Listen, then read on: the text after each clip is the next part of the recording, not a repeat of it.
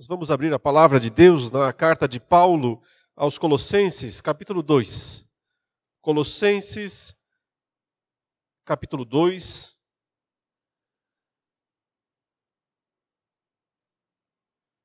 Faremos a leitura dos versículos 9 até o 15. Continuando a exposição da palavra de Deus nesse capítulo, leremos agora os versos 9 a 15, Colossenses 2 porque nele habita corporalmente toda a plenitude da divindade. Também nele vocês receberam a plenitude. Ele é o cabeça de todo principado e potestade. Nele também vocês foram circuncidados, não com uma circuncisão feita por mãos humanas, mas pela remoção do corpo da carne, que é a circuncisão de Cristo tendo sido sepultados juntamente com ele no batismo, no qual vocês também foram ressuscitados por meio da fé no poder de Deus, que o ressuscitou dentre os mortos. E quando vocês estavam mortos nos seus pecados e na incircuncisão da carne, ele lhes deu vida juntamente com Cristo, perdoando todos os nossos pecados cancelando o escrito de dívida que era contra nós e que constava de ordenanças, o qual nos era prejudicial, removeu-o inteiramente, cravando-o na cruz. E despojando os principados e as potestades, publicamente os expôs ao desprezo, triunfando sobre eles na cruz. Até aí, meus irmãos e irmãs, a palavra do Senhor. Há algumas semanas atrás, quando eu iniciei a exposição desse capítulo, eu fiz uma pergunta à igreja, uma pergunta que todos nós nos fazemos de vez em quando, né? Porque há tantas doutrinas diferentes e estranhas no meio do povo de Deus. Por que tantas igrejas? Por que tantas denominações? Por que tantas teologias? Teologia disso, teologia daquilo, ênfase aqui, ênfase lá. Por que tanta divergência se todos cremos no mesmo Cristo? em tese. Se todos professamos uma mesma fé, pelo menos aparentemente. Bom, como eu disse, esse capítulo nos responde o porquê disso e também nos dá a solução para isso. Eu posso resumir dizendo que o problema está no desconhecimento que os cristãos, os crentes, têm a respeito de quem de fato é Jesus Cristo. E justamente porque muitas vezes não se compreende isso de uma maneira completa. É que as pessoas pensam, os crentes pensam que eles precisam de alguma coisa a mais, algo adicional, alguma outra experiência, algum outro conhecimento, alguma outra revelação, alguma outra doutrina. Em geral, as heresias são acréscimos totalmente desnecessários à fé e à vida cristã. Vejam, o apóstolo Paulo, seu, seu objetivo, a sua estratégia em toda essa carta que ele escreveu, eu sempre relembro, para combater um ensino falso que tinha surgido lá na cidade de Colossos, onde havia essa igreja que fora plantada né, no passado por discípulos de Paulo. Lá nessa igreja em Colossos, uma cidade, digamos assim, de cultura, espírito gregos, né, na época, muito envolvida com os pensamentos, com as filosofias, com as práticas do mundo greco-romano. Se viu essa igreja no meio desta cultura, né, impregnada por esses ensinos de fora da igreja, que misturavam alguns elementos estranhos e, para nós, hoje, até aparentemente incompatíveis, mas naqueles dias, de alguma forma, né, isso se proliferou dentro daquela igreja. Ensinos misturados, mesclados, que podiam ser identificados, por um lado, numa raiz, numa matriz judaica, e de, do judaísmo vinham aquelas, é, aquelas regulamentações todas, aqueles rituais todos, aquelas ordens, ordenanças abstenção de certos tipos de alimentos, observância de rituais específicos. Isso, de alguma forma, estava dentro da igreja, uma preocupação de muitas pessoas, que pensavam assim: bom, eu tenho Cristo, eu creio em Cristo, mas vai ver que também preciso me circuncidar, né? Vai ver que também preciso, estão dizendo aí que nós temos, não podemos comer esse tipo de comida, beber aquele tipo de bebida. Estão dizendo que tem aí datas, nós temos que guardar. É, o sétimo dia sempre foi muito enfatizado no judaísmo. Como é que isso acabou no cristianismo? Essas dúvidas né, alimentavam a, vamos dizer assim, incompreensão das pessoas naqueles dias. Mas também do mundo grego, vinha essa busca por uma sabedoria mais elevada, um conhecimento místico, uma compreensão de mistérios, através do conhecimento que podia ser compartilhado por uh, seres espirituais, invisíveis, poderosos. As pessoas achavam que tinham a chave para acessar essas, esses seres espirituais que podiam trazer uma compreensão do mundo, da vida, da existência mais ampla ou mais consistente.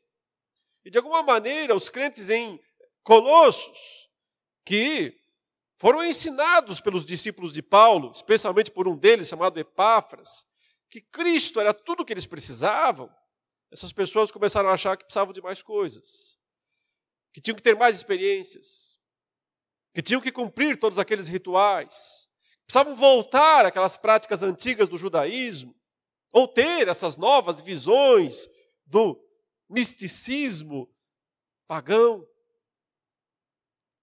Então o apóstolo Paulo escreveu esta carta para trazê-los novamente à pessoa de Cristo. Para recuperar dentro da igreja a compreensão de quem de fato é Jesus Cristo. Porque esta é a solução para todas as heresias. Sim, compreender melhor quem é Cristo. Compreendendo melhor quem é Cristo, nós estamos preparados para enfrentarmos os falsos ensinos e não sermos enganados por eles.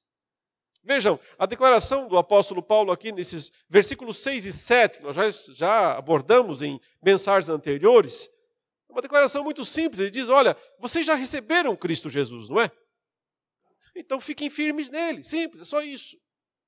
Assim como vocês receberam a Cristo Jesus o Senhor, continuem a viver nele.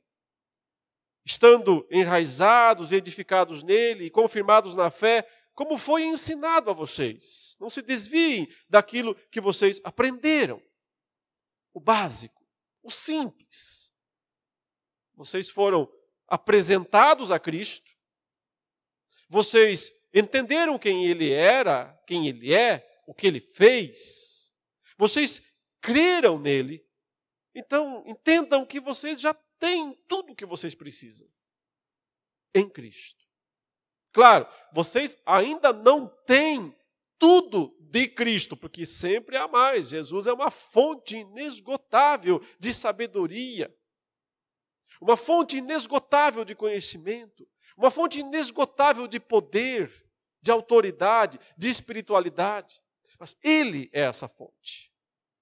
E o que Paulo quer que os crentes entendam é que se eles têm essa fonte, só precisam buscar mais nessa fonte. E não fora dela. E não em outras fontes. Porque justamente os falsos ensinos, como ele nos diz aqui no versículo 8, tem essas características aqui. Né? Ele diz: tenham cuidado para que ninguém venha a enredá-los, ou seja, aprisioná-los, colocar vocês numa prisão, com sua filosofia e vãs sutilezas conforme a tradição dos homens, conforme os rudimentos do mundo e não segundo Cristo. Então ele nos diz aqui no versículo 8, como eu abordei na última mensagem, quais são as características da heresia, né? Ela sempre vem, as heresias vêm através de alguém, uma pessoa, um alguém aí que tenta aprisionar os crentes com um discurso, né, uma filosofia, um discurso vão. cheio de sutilezas, cheio de argumentos é, que afastam a pessoa de Cristo e fazem ela se focar em detalhes, em coisas secundárias, que não são importantes de fato, e que podiam ser perfeitamente descartadas, mas não, a heresia ela sempre coloca no centro da fé algo que é periférico. Ela traz para o centro da igreja algo que está lá na periferia da igreja, da teologia. E coloca isso como uma coisa decisiva e mais importante. Ele diz: porque na verdade as heresias nascem da tradição dos homens, das tradições dos homens, dos ensinos dos homens, daquilo que se vai passando de geração em geração. Mas também, e por isso são muito perigosas, ele disse, elas são, na verdade, de acordo com os rudimentos desse mundo. Eu interpreto essa frase, se você não, não pôde acompanhar a última mensagem, eu peço que, então, assista, ou talvez assista de novo. Eu interpreto essa expressão rudimentos do mundo como uma, uma indicação direta de demônios, principados e potestados, os quais ele já vai mencionar na sequência. Eram assim que eles eram conhecidos naqueles dias, os rudimentos do mundo, os seres elementais, os seres espirituais, responsáveis pelo comando dos elementos naturais. Para Paulo, nada mais são do que demônios, anjos caídos, que tentam enganar as pessoas com doutrinas falsas. Paulo diria a Timóteo, né, sobre ensinos de demônios, que visavam destruir a fé verdadeira. Mas a grande declaração de Paulo sobre a heresia é justamente essa última do versículo 9: não segundo Cristo. O que ele quer dizer simplesmente é que, claro, essas heresias, esses ensinos falsos, não vêm de Cristo, não podiam vir de Cristo. São contra Cristo. Podem até usar o nome de Cristo mas em última instância são contra Cristo. E aí, meus irmãos, ele passa a nos ensinar por que é que Cristo nos basta. Por que é que nós não precisamos de nada mais, ninguém mais. Nada exceto Cristo. E vejam, os versículos 9 a 15 são bem difíceis. Eu acho que você percebe isso da leitura, né? Não, não, é um texto fácil de ser interpretado, é um texto difícil, truncado, cheio de frases, ele vai somando, colocando mais argumentos, e tem uma hora aqui que parece que a gente perde o fio da meada, né? E não sabe mais do que é que ele está falando. O apóstolo Pedro nos disse, inclusive, que o apóstolo Paulo tinha alguns ensinos difíceis mesmo de serem entendidos, e que justamente porque eram difíceis, os uh, mal intencionados, distorciam. Então, nós precisamos aqui, acima de tudo, né, da iluminação do Espírito Santo de Deus e de muito foco, de muita concentração no texto, para poder entender o argumento do apóstolo Paulo. E eu queria fazer esse exercício com você nessa manhã, né, que você olhasse para a sua Bíblia nesse momento e acompanhasse as expressões aqui. Aí então você vai perceber que não é tão difícil assim, não é tão complicado assim como pode parecer à primeira vista. Na verdade, Paulo faz aqui duas declarações, e essas declarações, essas proposições dele aqui, resumem porque é que Cristo nos basta, porque é que Cristo é suficiente. E então, a partir dessas duas declarações, ele desenvolve um pouco mais essa argumentação aplicando essa suficiência de Cristo às nossas vidas. Como é que isso é na prática? Como é que isso se deu na prática? Vejam, as duas declarações estão aqui, a primeira no verso 9 e a segunda no verso 10. Ele descreve quem é Cristo primeiro. E então, o que isso implica, o que isso significa para nós. No verso 9 ele dá essa primeira declaração: porque nele habita corporalmente toda a plenitude da divindade. Então, essa é a primeira razão. Vamos entender o que é isso, né? Mas essa é a primeira razão. Porque nele habita corporalmente toda a plenitude da divindade. Veja a próxima frase no verso 10. É uma implicação disso, é uma aplicação. Então, o que isso significa para nós? No verso 10. também nele vocês receberam a plenitude. Veja, no verso 9 está lá a palavra plenitude, certo? Aplicada a Cristo. Nele habita toda a plenitude da divindade. Então no verso 10 fala: Nele vocês também receberam a plenitude. Primeira declaração, segunda, uma implicação. Agora, a segunda declaração, por que é que Cristo é suficiente? Por que é que ele nos basta? Porque não precisamos de ninguém mais. Na metade do verso 10. Ele é o cabeça de todo principado e potestade. Essa é a segunda razão. Primeira razão, por que é que Cristo nos basta?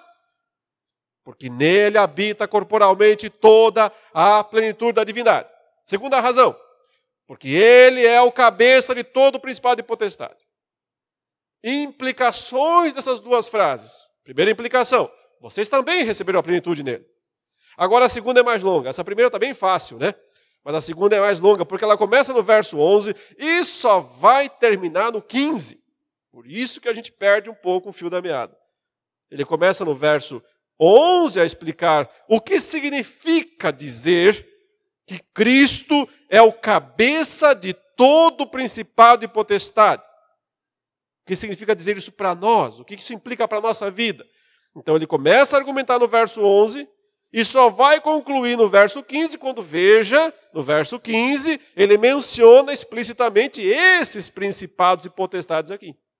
Ele diz que eles foram despojados, verso 15, e despojando os principados e potestades, publicamente os expôs ao desprezo, triunfando sobre eles na cruz. Ou seja, só no versículo 15 é que ele conclui o raciocínio que ele iniciou lá no versículo 10, quando disse: Ele é o cabeça de todo o principado e potestade. É isso. Essa é a estrutura do pensamento do apóstolo Paulo aqui nesses versículos. Agora temos que entender o que isso significa. Né? A gente consegue ver o esqueleto, beleza, mas tem que ver como é que coloca carne nesse esqueleto? Como é que entende as expressões? Vamos lá então, começando com a primeira declaração. Por que é que Cristo nos basta e nós não precisamos de nada mais, nada além do que Cristo? Porque nele habita corporalmente toda a plenitude da divindade. O que isso significa? É o simples mesmo. Ele se encarnou, ele se fez carne, ele veio a este mundo, ele nasceu como um homem mas desta maneira ele trouxe a divindade para o corpo. Trouxe a divindade para o corpo. Ele se tornou um homem com um corpo. E por que isso é tão importante? Bom, em primeiro lugar, o apóstolo Paulo está sim combatendo uma o que podemos considerar talvez, né, o, o coração daquela heresia lá em Colossos. Porque no, no centro da argumentação dos falsos mestres, lá naquela igreja, na cidade de Colossos, estava um certo desprezo pelo corpo humano. Um desprezo pelo corpo humano. Ah, na, na, base assim, no, no, no âmago, na essência daquela heresia, estava a ideia de que somente a parte espiritual da nossa vida, que é a parte invisível, que a parte não pode ser vista, não pode ser tocada, né, o espírito ou a alma, somente essa parte era boa. E que toda a parte que podia ser vista, sentida, tocada, ou seja, a parte material da vida humana era muito ruim, era péssima e é, é, para se viver uma vida espiritual se devia tentar descartar o máximo possível esse aspecto corporal da vida, para tentar experimentar o máximo possível somente esse aspecto espiritual. Isso parece bonito, não parece?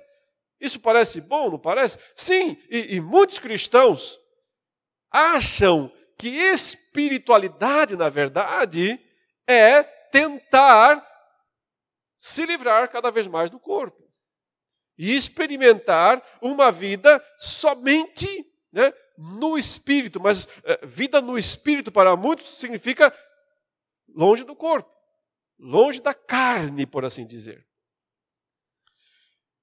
E o apóstolo Paulo está combatendo essa ideia, porque ele está dizendo: se fosse assim, o Senhor Jesus não teria se tornado um homem. Ele não teria se encarnado. E você sabia que naqueles dias muitas das pregações negavam isso? E diziam que Jesus de fato não era uma pessoa humana 100%. Diziam que ele não tinha realmente um corpo humano. Uma das primeiras heresias que eh, surgiu nos primeiros séculos da era cristã ficou conhecida como docetismo. Já viu essa expressão? Docetismo. É uma heresia, um nome, né, uma descrição, um nome técnico de uma heresia. Um ensino que se proliferou muito no meio das igrejas naqueles dias. Uh, docetismo vem, né, a expressão, o termo, vem da palavra grega dokel, que significa aparência aparência. Então, eh, o que se queria dizer com essa expressão? Que Jesus tinha apenas uma aparência de homem, mas não era um homem de fato. Não era de carne, não era de ossos. Ele só tinha uma aparência humana. Quase como se, e é claro que eu estou aqui né, exagerando essa é, ideia, essa interpretação, mas quase como se você o encontrasse e olhasse para ele, você dizia: é, é um homem, dá para ver, ó, tem cabelo, tem é, olhos, tem nariz, tem corpo, tem, tem mãos, tem pés, tem tudo. Parece um homem. Mas se você se aproximasse e tentasse tocá-lo, não, não tocaria em nada. Você o atravessaria como se estivesse atravessando um fantasma, um espírito. Eu estou exagerando. Isso é uma, uma, apenas uma, uma ilustração, obviamente. Mas negava-se que Jesus tivesse um corpo de fato. Por quê? Porque se ele tivesse um corpo de fato, então, né, isso contrariava as concepções da época de que a matéria é má. De que eh, eh, não tem como existir algo bom na matéria, nos aspectos materiais. E somente é, a existência puramente espiritual é que é a desejável. O apóstolo Paulo diz: não, não.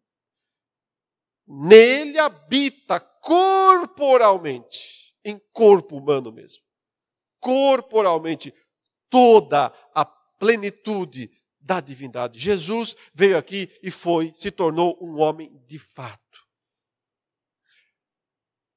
Isso é tão importante para a fé cristã, meus queridos irmãos, porque uma das doutrinas essenciais da fé cristã, e talvez até possa dizer exclusiva. Uma doutrina exclusiva da fé cristã é a crença escatológica na ressurreição. Você percebe que a maior parte das religiões almeja um futuro escatológico sem corpo? Boa parte das religiões né, tem a ideia de que um dia não tem mais corpo. E as pessoas vivem só espiritualmente próprio conceito de reencarnação, né, que é bastante comum no nosso país ainda, se você estuda né, os escritos sobre eh, reencarnações e por que, que tem que se reencarnar tantas vezes, você percebe que, nesses teóricos da reencarnação, a reencarnação é um mal necessário. Um mal necessário. Porque o bom mesmo é quando não precisa mais reencarnar e as pessoas né, puderem ter suas existências puramente espirituais, como espíritos puros, sem a necessidade do corpo.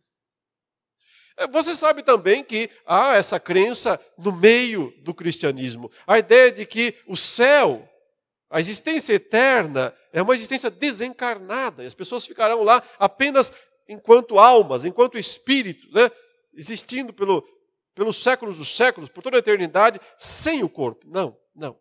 Isso não é cristianismo. O cristianismo se ancora na ressurreição. Primeiro, de Cristo, porque Cristo não só se encarnou, se fez homem, habitou entre nós como homem e como Deus, Mas também quando ele ressuscitou, ele ressuscitou mesmo, com o corpo mesmo. E exatamente agora, se você conseguir dar uma subidinha lá no céu, e chegar lá onde Jesus está, agora mesmo lá no céu, você teria uma surpresa, provavelmente, porque você o veria lá com um corpo. Um corpo glorioso, claro, ressuscitado, imortal, sem os limites da natureza decaída, sem morte, sem dor, sem pranto. Mas exatamente como será o nosso corpo lá no futuro.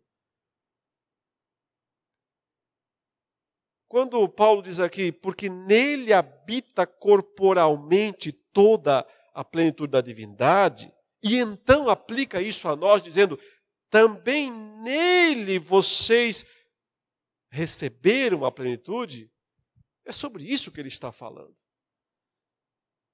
Sobre que nós não precisamos tentar encontrar uma espiritualidade desconectada do corpo. Sim, o nosso corpo foi afetado pela queda, foi afetado pelo pecado. Nós vivemos debaixo do, da maldição, do maldita é a terra por tua causa. Nós vivemos debaixo disso, mas não significa tudo o que nós fazemos através do corpo seja amaldiçoado, seja maldito. Porque o Senhor veio para transformar a maldição em bênção, porque o Senhor veio para redimir a nossa existência. Muitos imaginam uma espiritualidade com uh, rituais, e era isso, e se você observar na sequência do capítulo 2, Paulo vai tocar nesse ponto. Ele vai falar de gente que acha que para viver a vida espiritual ele tem que praticar jejuns intermináveis ele precisa ir matando a míngua o próprio corpo, não experimentar nenhum tipo de prazer ou alegria através do corpo. Essa concepção está em muita religiosidade cristã. Que qualquer prazer que você possa experimentar através do corpo é pecaminoso. Mas esse não é o ensino da palavra de Deus. Esse não é o ensino da, da Bíblia é evidente que existem pecados inumeráveis que podem ser praticados através do corpo. É evidente. Lembra que eu falei no início? Pedro disse que muitos distorcem os ensinos de Paulo. É verdade. Porque muitos usaram esses ensinos aqui né, para promover um tipo de libertinagem. E dizer, então vamos pecar à vontade. Quanto mais a gente peca, mais graça de Deus. Sempre haverá espaço para distorção né, da palavra de Deus. Sempre haverá, infelizmente, espaço para as pessoas usarem o ensino bíblico que nos mostra o quanto nós podemos glorificar a Deus através do nosso corpo. Para então dizer: olha, pode pecar à vontade, que está tudo certo, está tudo liberado, está tudo tranquilo. Não, não é assim não. Evidentemente não é assim não. Sim, lembrem-se, o Senhor Jesus se fez carne, habitou entre nós. E como foi a vida de Cristo? Por acaso ele ficou num mosteiro a vida inteira, de joelho no chão, em cima de grão de milho? Repetindo intermináveis orações. Ele viveu dessa maneira? Por acaso ele jejuou todos os dias da sua vida e se absteve de quaisquer alimentos? Sabemos que não, ele inclusive foi acusado em alguns momentos, injustamente, é verdade, porque as pessoas sempre exageram, claro. Mas do que ele foi acusado algumas vezes? De comilão e beberrão. E por que, que ele foi acusado de comilão e beberrão? Porque ele ia em festas. E comia. E bebia. Sem, evidentemente, jamais ser dominado por estas coisas.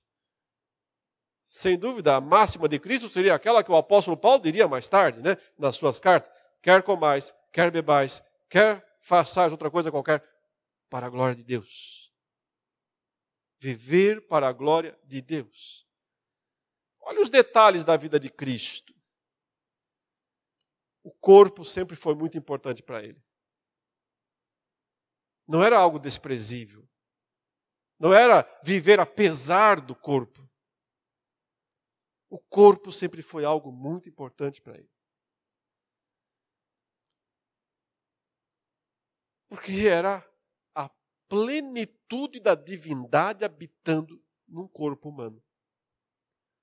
Quando você vê a descrição da última ceia, todo aquele jantar preparado, irmãos, aquilo não foi fast food, tá? Não, não, o discípulo não ligou no iFood e disse: entrega lá, no cenáculo, uma comida aí. Foi tudo preparado. O local, a comida, as coisas todas. Estava sendo tudo para a glória de Deus. O cuidado com os detalhes, o cuidado com a nossa vida não é incompatível com uma vida que glorifica a Deus. O que é incompatível são os excessos. O que é incompatível é o ilícito, o ilícito.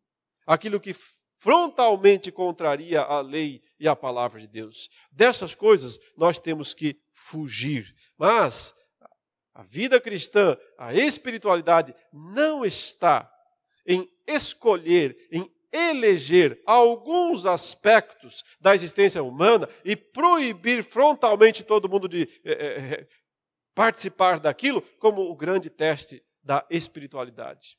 Isso é puro e simplesmente legalismo. Não tem nada a ver com a fé cristã. Então o apóstolo Paulo diz: Cristo é suficiente para nós, porque nele habita corporalmente toda a plenitude da divindade e porque também nele nós já recebemos a plenitude. Mas que plenitude é essa que nós já recebemos? Se somos ainda pessoas tão falhas, tão fracas, tão sujeitas a tantas paixões e desvios e deslizes, afinal, onde está essa plenitude? E a resposta é: leia outra vez o texto, não está em nós, está em Cristo. Quando eu recebo Cristo, a plenitude vem junto, porque vem com Ele, porque vem na pessoa dele. Nele habita corporalmente toda a plenitude da divindade. Agora, eu posso experimentar essa plenitude também. Uma vida de plenitude. No corpo. Tanto agora, quando pelo Espírito nós podemos, como Paulo fala em Romanos 6, mortificar os feitos do pecado, os feitos da carne em nossa vida, e, como ele também diz lá no capítulo 6 de Romanos, pelo corpo produzir frutos dignos da nossa salvação em Cristo Jesus, ou seja, já agora no tempo presente isso, como também no escatom, lá nos tempos escatológicos, no fim dos tempos, quando nós ressuscitarmos e então experimentarmos de uma maneira totalmente livres né, das amarras do pecado, das tentações vis, da nossa própria fraqueza, livres dessas coisas, experimentar uma vida absolutamente plena.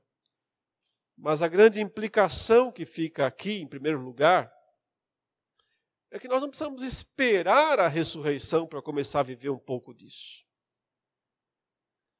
Sim, no presente já é possível glorificar a Deus através do corpo. Como Cristo glorificou a Deus através da sua vida corporal. Olha, eu não sei se é uma boa ou má notícia que eu tenho que lhe dar, mas você não vai se livrar do seu corpo. Não sei se você gosta dele ou não, não sei se agrada ou não, mas eu tenho que lhe dizer uma coisa: você não vai se livrar dele. Você vai existir eternamente nesse corpo. Ah, tudo bem, não exatamente como ele é agora, né? Porque agora ele é só uma semente. Uma sementinha que ainda vai ter que ser semeada, tá? Eu quero dizer que ainda vai ter que ir para a terra. Ainda vai ter que ir para baixo da terra, ela vai ser semeada um dia, como Paulo diz lá em 1 Coríntios 15. Uma sementinha que vai para baixo da terra. E então, um dia, essa árvore vai nascer. E esse seu novo corpo será essa árvore gloriosa como é o corpo de Cristo atualmente. Então, com isso, o apóstolo Paulo nos ajudou a entender que o problema em si não está no corpo. O problema está no pecado. Está na nossa transgressão, na nossa vontade de transgredir a lei de Deus, a palavra de Deus. O problema não é o corpo. O corpo foi afetado pelo pecado e pela queda, claro. Mas note que redenção significa corrigir essas coisas. O que é a redenção senão restaurar a imagem de Deus que há em nós? Mas aqui está o ponto a ser enfatizado nesse momento.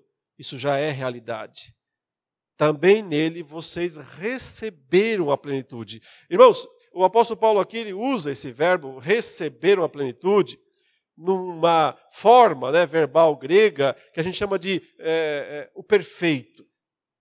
Alguns chamam isso de tempo verbal, modo verbal, não importa muito a terminologia, importa que descreve uma ação.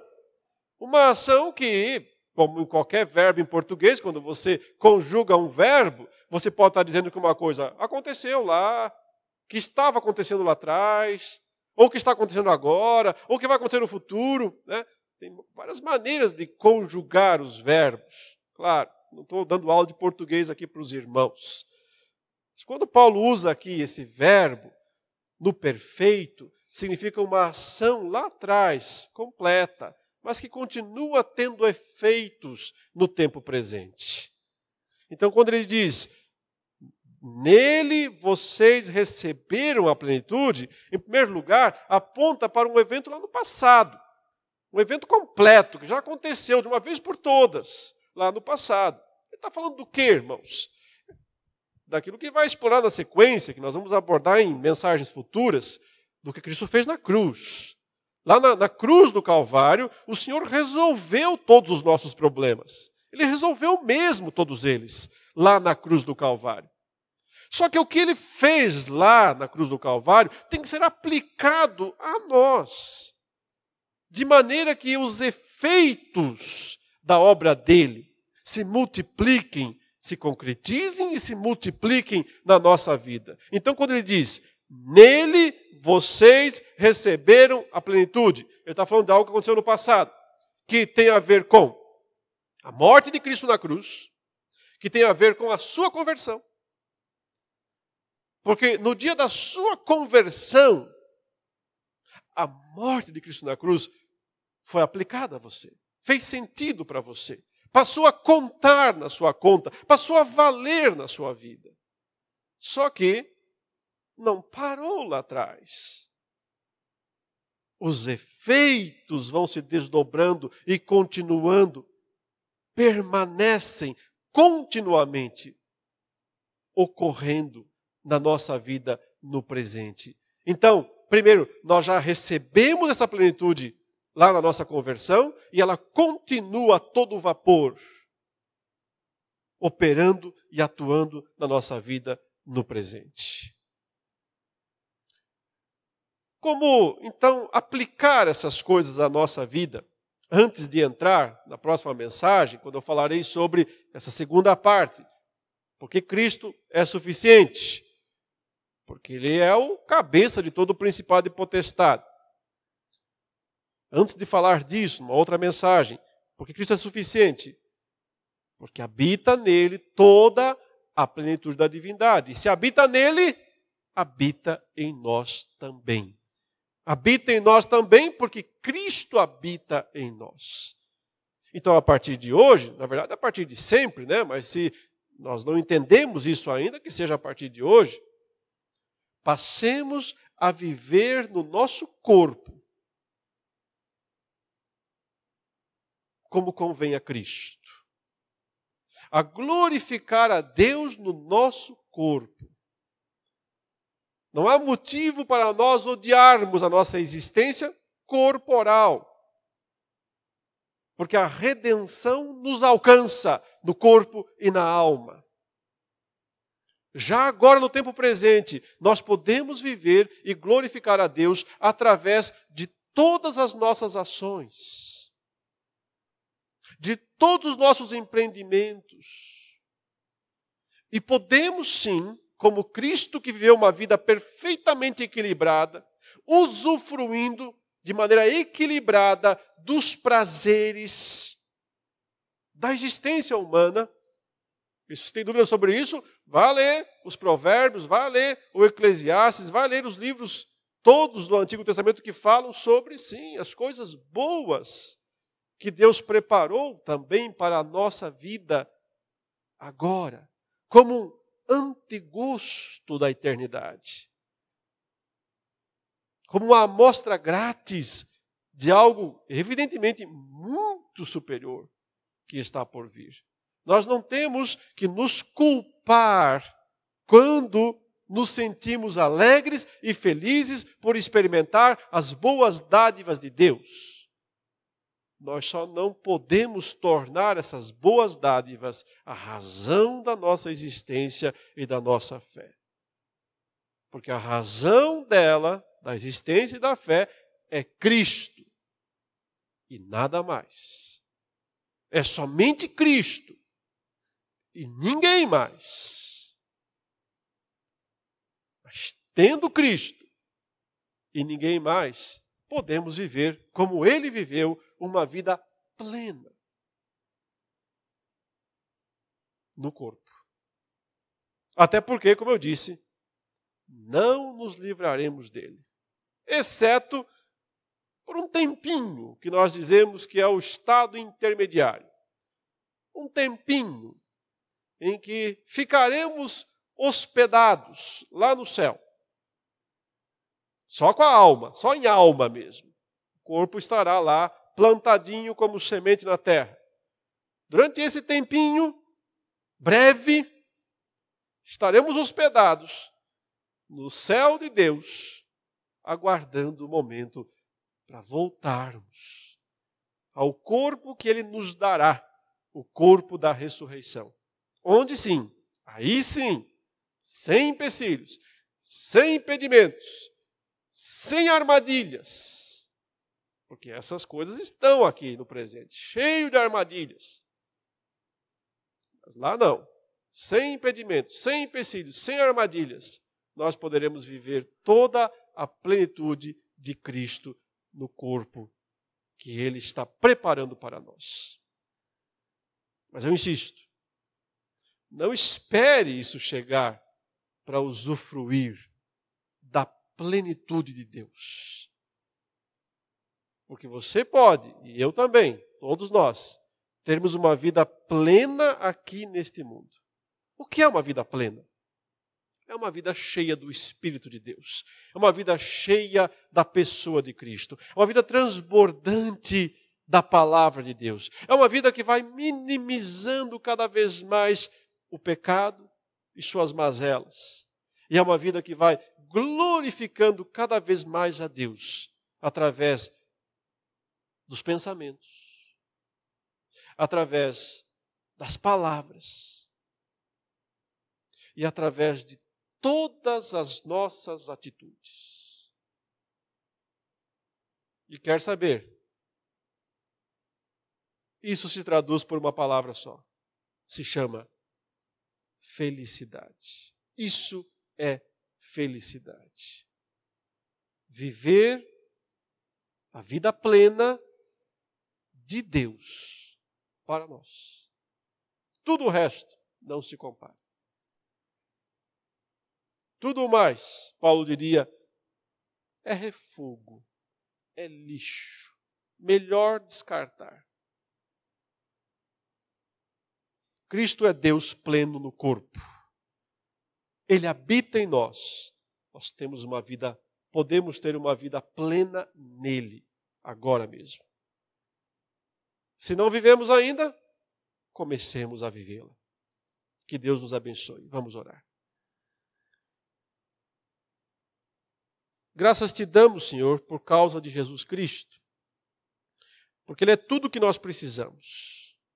E nós compreendemos na tua palavra o quanto Ele é suficiente para nós, o quanto é possível em Cristo experimentarmos, ainda neste mundo, uma vida plena, uma vida como aquela que Jesus viveu. Sabemos que isso não significa uma vida sem sofrimento, ou sem dor, ou sem morte, até porque Cristo também passou por todas essas coisas.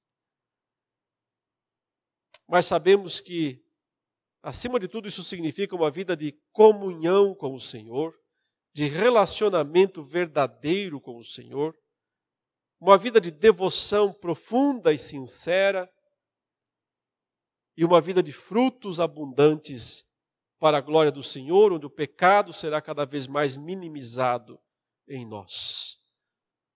Permita, Senhor, que através do teu espírito essas realidades aconteçam, se concretizem, se desenvolvam em cada um de nós. Para que, livres do pecado e da morte, a cada dia mais experimentemos a graça, a verdade e a vida. E assim, Senhor, em todos os momentos, com todos os nossos pensamentos e atitudes, o teu nome seja glorificado. É o que nós te pedimos e te agradecemos em nome de Jesus. Amém.